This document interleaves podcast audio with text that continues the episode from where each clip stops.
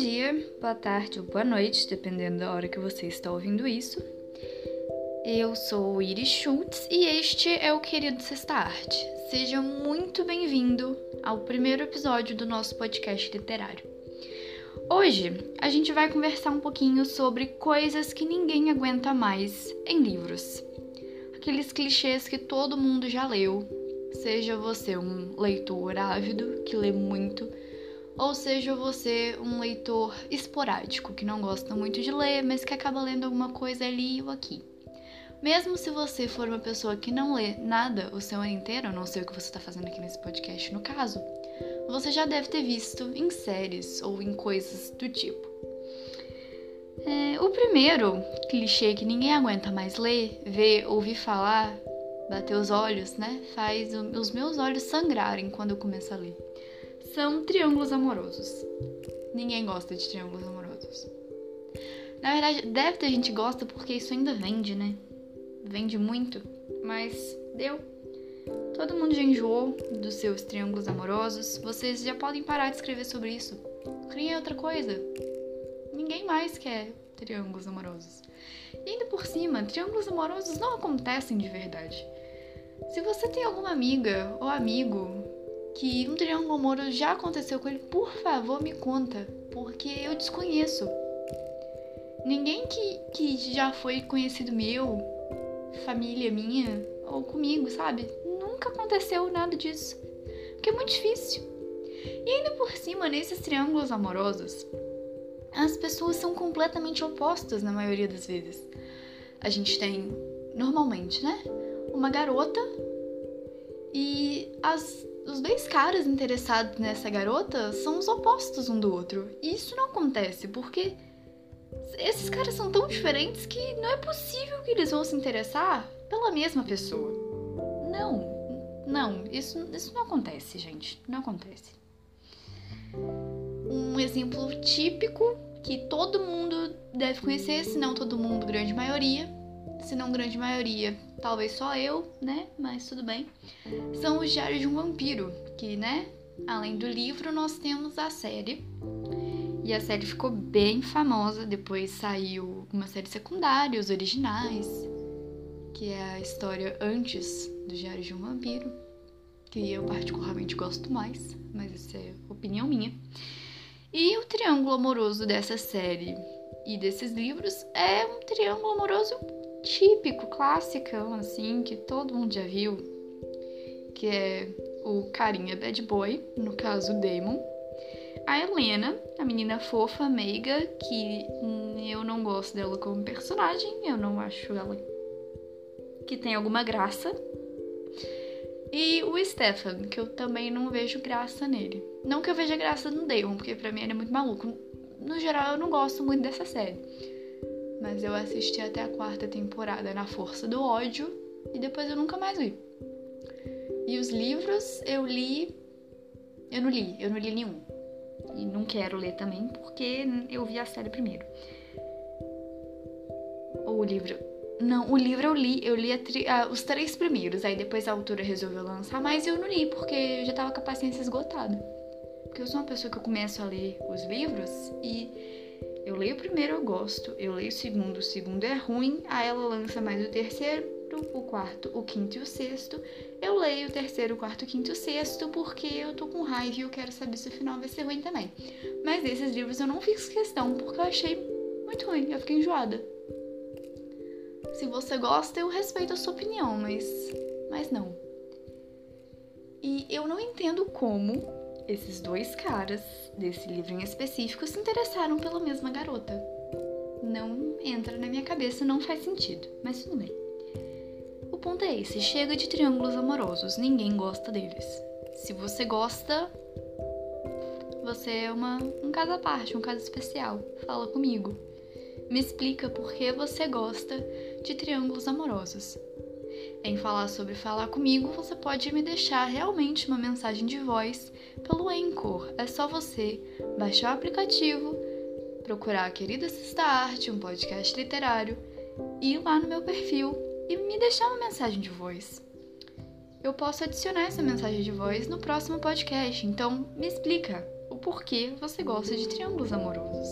Quem sabe eu não faço um podcast com essa temática daqui uns tempos. Né? Pode ser. Eu, eu tentando compreender como as pessoas gostam de triângulos. Eu não gosto. Segunda coisa que tá todo mundo cansado de ver em livros são bad boys.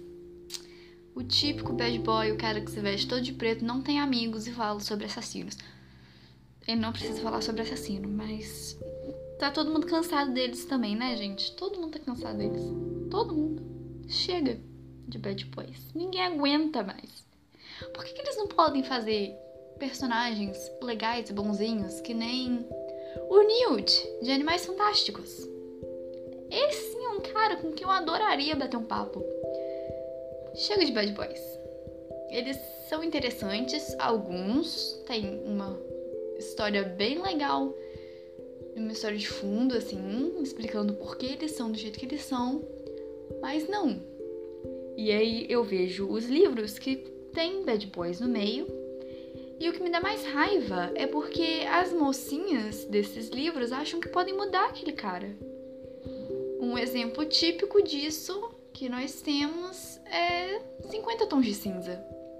50 tons de cinza é um típico. O cara. Desculpa, mas Christian Grey não. Sabe? Não. Não. Ele tem problemas psicológicos, ele deveria estar se tratando com um terapeuta eu acho que ele se trata. Mas não funcionou, né? Então continua tentando, moço. Porque na vida real também não vai ter uma pessoa em sã consciência que vai querer se relacionar com um cara problemático. Então, não. Chega de bad boys, por favor, chega de bad boys. Ninguém gosta deles de verdade. Ninguém gosta. Ninguém gosta. Chega do cara misterioso com um olhar intenso e uma, um sorriso avassalador. Mas que ele não tem amigo, ele é esquisito, ele não conversa com ninguém. Mas ele te olhou por algum motivo. Chega. Não gosto deles. Espero que você também não goste. Se você gosta, me explica também, porque eu não entendo. Terceiro ponto são os relacionamentos tóxicos que nós temos em livros. Não é mesmo? Temos muito isso. Principalmente os relacionamentos tóxicos começam com o autodepreciamento do personagem. A gente pode colocar isso. Isso é outra coisa que eu não gosto. Personagens autodepreciativos. Não gosto. Não suporto. Não. Ainda mais quando eles não têm motivo para serem autodepreciativos. Não, não faz sentido, não, não agrega em nada na sua história. Descarta isso. Se você for um escritor, estiver escrevendo, não faça isso, por favor, não crie personagens autodepreciativos. Tá todo mundo cansado deles. Todo mundo cansado deles. E os relacionamentos tóxicos normalmente são por causa de personagens nesse estilo. A gente tem outro exemplo que muitas pessoas conhecem, que é o Edward, de Crepúsculo. Chega de relacionamentos Edward Bella Swan. Não. Não, gente eu, depois eu posso fazer outro episódio sobre todos os meus problemas com Crepúsculo, tanto os livros que eu li e os filmes que eu assisti todos também. Não sei porque eu perdi meu tempo fazendo isso. Talvez porque na época eu não tinha tanto um senso crítico, porque eu era muito nova. E agora, quando eu vejo isso de novo, eu fico socorro. Meu Deus, como é que eu gostava disso? Mas tudo bem. Faz parte da vida, nós mudamos e amadurecemos, graças a Deus. Edward é um exemplo clássico. Quantas burradas ele não faz durante o livro inteiro e durante fi os filmes inteiros para se afastar da Bela porque ele acha que a Bela não merece ele. Mas não merece, tipo assim, ela não merece ele porque ele é melhor, ela não merece ele porque ele é horrível e ela merece alguém melhor além dos outros problemas pelos quais eles não deveriam estar se relacionando, né? E, e é um negócio todo muito bizarro. Stephanie Meyer, você pisou muito da, na bola nesse livro, né? Você não devia ter feito o que você fez. Não. Todos os meus argumentos são simplesmente não. Vocês vão reparar isso ao longo desse podcast, porque são coisas óbvias que você pode falar o que é relacionamentos tóxicos. Eu não preciso falar sobre isso, eu preciso falar não. Chega, já deu, estamos cansados. Se você gosta de personagens que se autodepreciam e que têm relacionamentos tóxicos com outros personagens, por favor, me explica como você gosta disso. Nessa questão, eu nem vou falar assim, eu te respeito. Eu vou falar, você, sei lá, tem um pira menos, eu acho, na minha opinião. Outras pessoas podem não achar isso. Mas sério. Mas na verdade, você nem precisa me explicar, não, porque eu não, eu não vou conseguir entender. Eu estou. Tá além da minha capacidade entender como alguém pode compreender ou achar bonitinho um relacionamento tóxico como o de Crepúsculo. Não funciona para mim. Outra coisa que eu estou cansada de ver e me irrita profundamente, me dá vontade de jogar o livro na parede, são estrangeirismos em livros brasileiros. Parem com isso, pelo amor de Deus. Se você é um autor brasileiro e está ambientando o seu livro no Brasil, use nomes brasileiros. Para de falar. Fui com a Grace no Ibirapuera Park e a Mary estava lá. Não, não faça isso. Fala, fui com a Ana no Parque Ibirapuera e a Marcela estava lá. Entendeu? Eu fui com a Graça, que se aproxima mais de Grace, né? E a Mari estava lá para de usar nomes estrangeiros se você está ambientando a sua história no Brasil, por favor. Ou se você usar, cria uma, uma história de fundo boa pro seu personagem. Por exemplo, os pais dele, desse personagem, são imigrantes, vieram de outro lugar, tem raízes em algum lugar, sei lá, inventa alguma coisa, porque você tá escrevendo uma história, seu trabalho é inventar inventar algo para não ficar uma coisa desconexa. Porque se. Vamos dar um exemplo. Você tem. Seu personagem tem raízes indígenas e o seu nome. O nome do seu personagem, no caso. É. Hannah. Hannah não é um nome indígena. Hannah não. Sabe, Hannah. Hannah. Não, gente, não, não faz isso. Pelo amor de Deus. Chega de estrangeirismos em livros que se passam no Brasil. Vamos utilizar a nossa cultura, por favor? Mas se você gosta, esse é um negócio que não tem problema, é só uma coisa que me irrita mesmo. Eu não gosto. E eu acho que algumas outras pessoas também não devem gostar. Outra coisa que me irrita são casais gato e rato. Teve uma época que eu gostei? Teve uma época que eu gostei. Eu li, mas eu li muitos livros com casais gato e rato. Livros de época, além de tudo. Eu gosto de livros de época. Alguns, na verdade, não todos. E nessa época em que eu li, eu gostava bastante de Casais Gateado. Agora eu acho que eu enjoei. Eu não posso bater o olho. Eu, eu não quero mais ler. Eu fecho, deixo de lado. Passo alguns outros na frente. Porque chega também. Cansei, enjoei. Porque agora, sei lá, parece que nem crepúsculo. Meu senso crítico ligou. E, né, não gosto mais. Porque não faz sentido. Você tem dois personagens que se odeiam. Normalmente é assim, os personagens não se gostam. Mas na verdade, eu não gosto de você. Eu também não gosto de você. E no fundo eles se amam. Não, isso não acontece na vida real.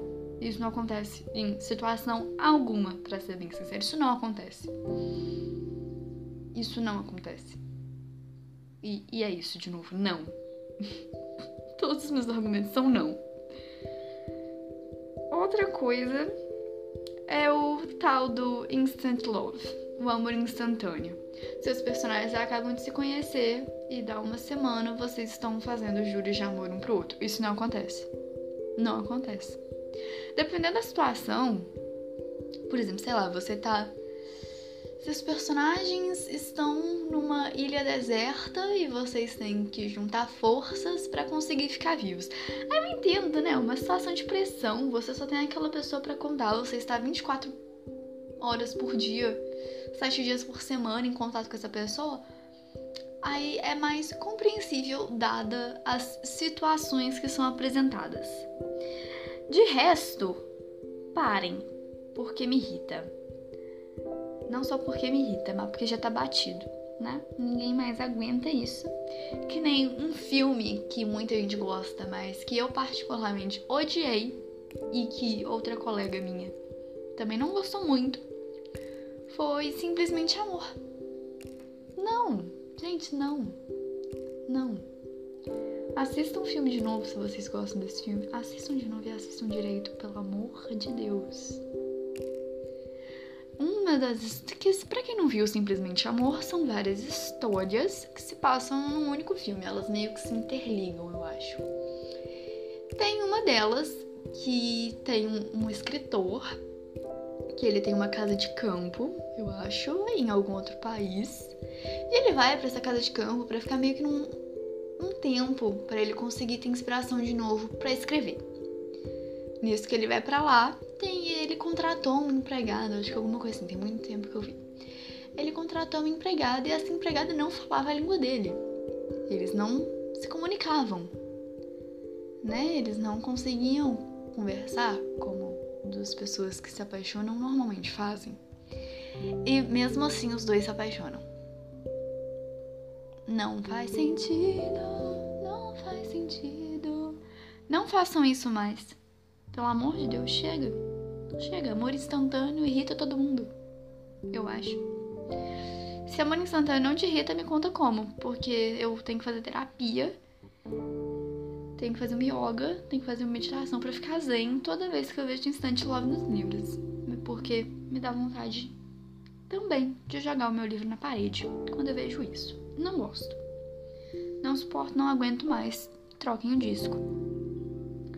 Outra coisa que me dá muita raiva, mas muita raiva mesmo, é a personagem, a garota linda, que aí você tem a descrição dela, né? Obviamente, pois esses livros costumam ter.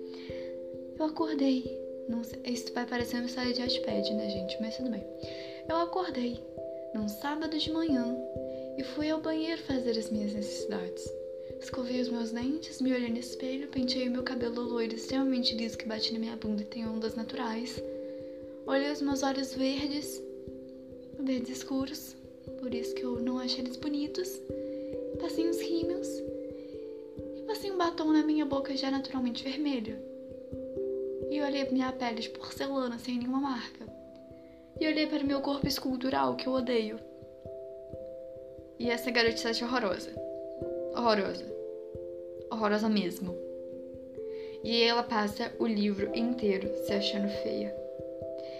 E costuma, quando temos personagens com esse estilo, não estou falando que todas não, mas quando tem, a história costuma ser assim. Tem essa personagem que não gosta dela mesma, apesar dela ser maravilhosa, todo mundo sabe disso. Aí aparece o garoto e o garoto fica falando pra ela toda hora que ela é linda. Mais uma vez, personagens autodepreciativos, mas esse estilo me dá mais raiva ainda. Porque ela só não se acha merecedora do cara porque ela não é bonita o suficiente. Pelo menos o Edward não se acha merecedor da Bella porque, né, ele é um vampiro. Ele tem coisas ruins no passado dele. Pra quem já leu os livros ou pra quem já viu os filmes, você vai entender. Se você não leu nem viu, não precisa perder o seu tempo. E, e aí esse cara tem que ficar lembrando de como ela é linda todas as vezes. Se não é assim, essa garota é linda se acha feia e todos os caras existentes no livro querem ela. Ou se não é assim, essa garota. Sei lá, essa garota é essa garota. E ela é linda, mas ela se acha horrorosa e o livro inteiro se passa em torno disso. Não tem mais nada. Mais nada. Só isso.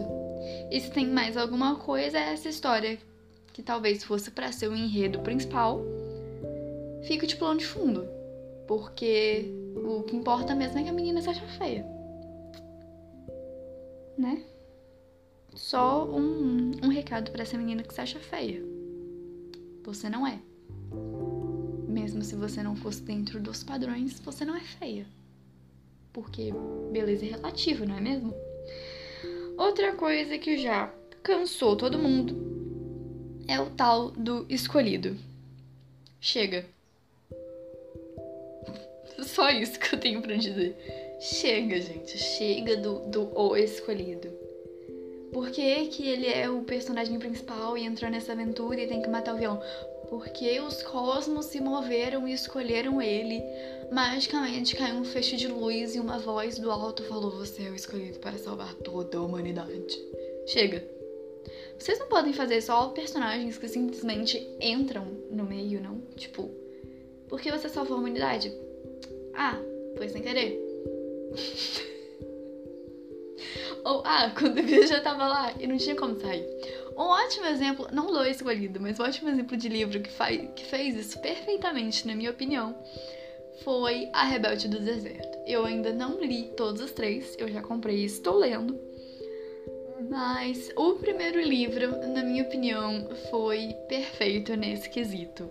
É, temos, eu não vou fazer resenha aqui, mas só pra explicar rapidinho. Temos a, a Amani e temos o Jim. E temos uma rebelião. A Amani, sem querer, conhece o Jim. O Jim faz parte da rebelião. E a Amani acaba entrando na rebelião totalmente sem querer, porque tudo que ela queria era sair da cidadezinha que ela tava.